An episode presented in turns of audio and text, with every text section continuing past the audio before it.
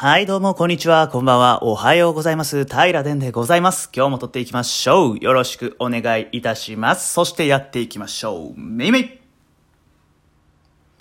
はい、よろしくお願いいたします。今日の命題なんですけれども、編纂員ゆうさんからの命題でございます。ありがとうございます。読み上げます命題。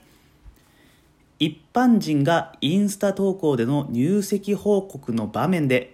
私事ですがという枕言葉をご丁寧に使っちゃう現象に名前をというところで命題いただいております。ありがとうございます。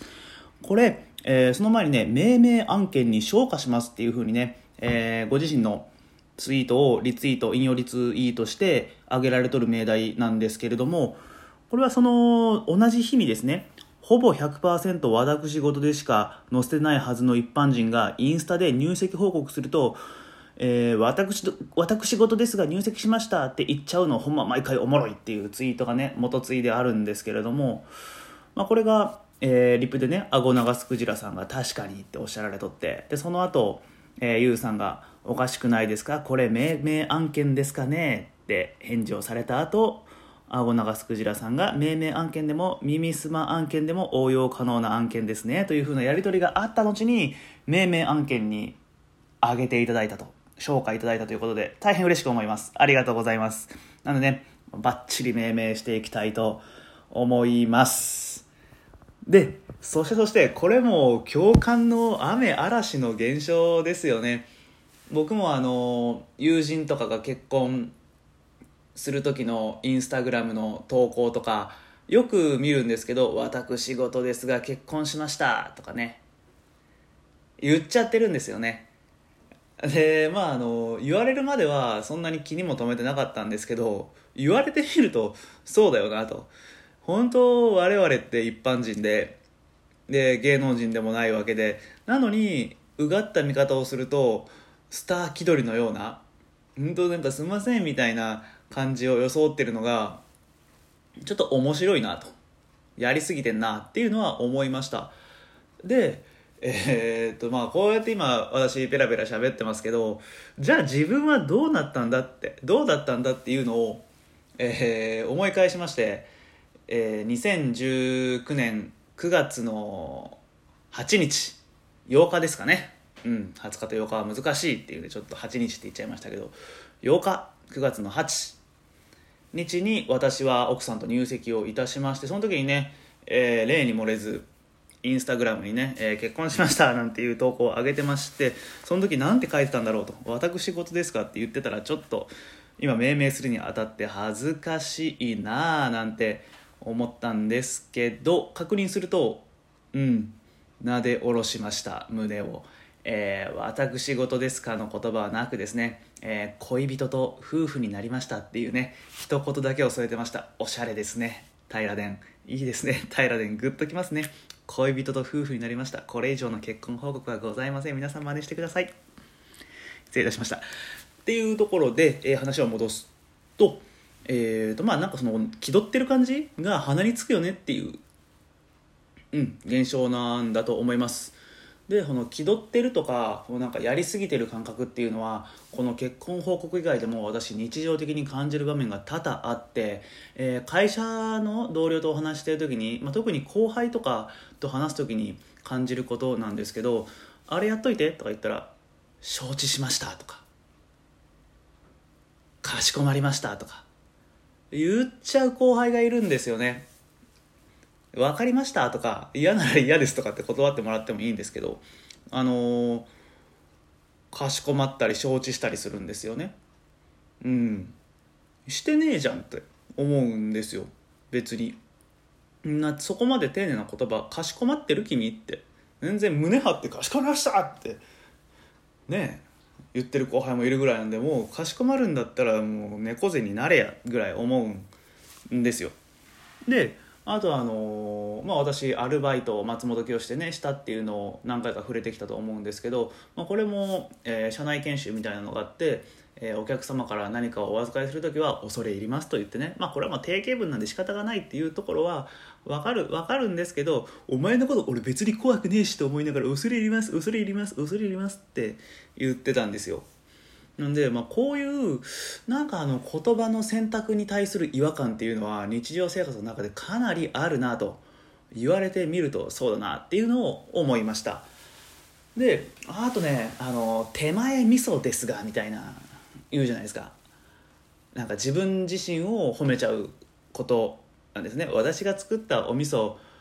のことを褒めるようで恐縮ですがみたいな感じなんですか？ちょっと語源とか依頼は知らないんですけど。手前味噌ですがみたいなのにすごい近いなと。あの時のなんか鼻じらみと今回の感覚が似てるなって思うんでえー、っとお味噌お味噌現象みたいな風にねつけたいなと今思いました。あと過剰敬語さっきのかしこまりました。承知しました。過剰敬語だから過剰敬語オーバーザ敬語オーバーザお味噌。こんなところをうん。こんなところをついていきたいな。あとまああのこういう命名する時にえっ、ー、とこの考え方に着地しがちになっちゃうんですけど環境に言わされちゃってるよねと。こう結婚報告する時はこうするもんだろうと。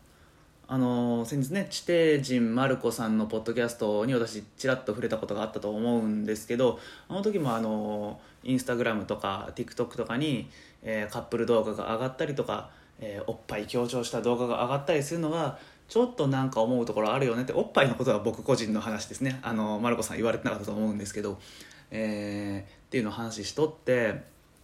でこれって、えー、っとカップルイチャイチャを見せたいんじゃなくておっぱいを強調したいんじゃなくてそうするもんだ。そうすると再生数がついてくるっていうその環境が出来上がってるからこそそうしてしまうという環境ありきの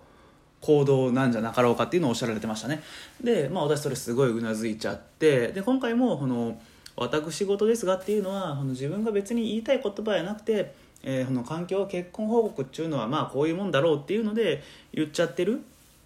うん。現象の現象とも考えられるだろうというふうに思いました。で命名していかんといかんですよね。えっとまあでも概念としてはねこんな感じですよね。えーと、環境に言わされちゃってるというかそのインスタグラムっていう、えー、自分だけの場なんですけど、えーまあ、鍵とかかけてなかったら公共性のある場所に出る時に、まあ、ちょっと身なりを整える感覚ですね、えー、女性で言ったらお化粧をしたりとか僕で言ったらまあスーツ着てネクタイキュッと締めて、えー、ワックスつけたりとかそんなそんな感じなんでしょうねきっとこの現象は。あの別に本人もつけたくてつけてるわけじゃなくてえー、まあそういうもんだろうと思ってやっちゃってると。ただ見る側からするといやお前口紅赤すぎな？とかワックスつけすぎな？みたいな。そんな現象に感じてしまっているんだろうというところでお化粧現象ですね。これは化粧です。うん。うんうん。ですね、えー、お化粧ですね。えー、私事ですがって、えー、丁寧枕言葉を使っちゃうのはまあ人前に出るしこれぐらいの言葉使っとってやるか口紅ピュッワックスシュッっていうのの現象っていうところでお化粧ですね。化粧。でも化粧だけじゃ、えー、ちょっとつまらないんで、えー、本人としてはなんか綺麗にしてるつもりなんですよきっと。私事ですがとか、えー、かしこまりました。恐れ入ります。承知しました。とかいうのはちゃんとしてるつもり。ちゃんとしてるつもりなんですけど繰り返しになってるかもしれませんが我々、えー、見る側からするといやそれやりすぎだろうとかそこまで言う言葉をそういう必要あるかねとかいう現象なわけですね。というところなので、えー、行き過ぎた化粧なんですよね。行き過ぎた化粧行き過ぎた化粧やり過ぎた化粧なんです我々から見るとね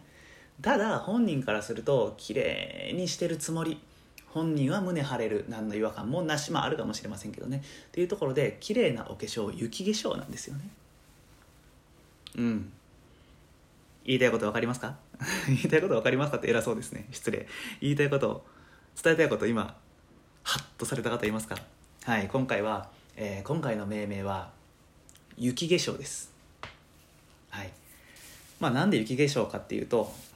まあ繰り返しにこれもなっちゃうんですけどえー、本人からすると綺麗に身なりを整えた美しい、えー、辺り一面雪化粧が広がるみたいなねあんな綺麗な雪景色を想定したというか表したような化粧をしてるはずなんですけど一方こっち他方見る方からするとやりすぎてるぜお前っていう雪すぎた化粧の雪化粧っていうね。この二面性をはらんだ命名というところ。でその雪の雪はもう、まあ、あの漢字で表してもいいですしひらがなでもカタカナでも何でも当ててくださいの雪化粧っていうので、えー、命名を発送したいと思います。はいいかがですかゆうさん。綺麗な命名ですね。うんいい命名できちゃいました。これはなかなかあのご納得いただける命名になるんじゃなかろうかと思います。最後にね命題と命名読んでさやおさしていきたいと思います。命題ちょっと縮めますね、えー、一般人がインスタ投稿での入籍報告の場面で「私事ですか?」のご丁寧枕言葉を使っちゃう現象に名前をというところで今回それは雪化粧と命名させていただきます。でなぜ雪化粧かっていうのは、まあ、ちょっと巻き戻して聞いてみてください。もう何回も何回も多分喋ってますんで。はい聞いちゃってください。で雪化粧でお届けいたします。受け取っていただけましたでしょうか？鞘に収めていただけましたでしょうか？いい命名ができたんじゃないかなと、えー、コンボイですね。コンボイしちゃってます平殿はい。というところで今日の命名はおしまいという形なんですけれどもまだねいいじゃんとか最高だよとかもっともっと聞かせてくれよとかそんな感想待ってます。はい。ではね、今日はここで終わりたいと思います。うん、じゃあまた明日の配信でお会いしましょう。以上、平田電ポッドキャストでした。ありがとうございます。バイバイ。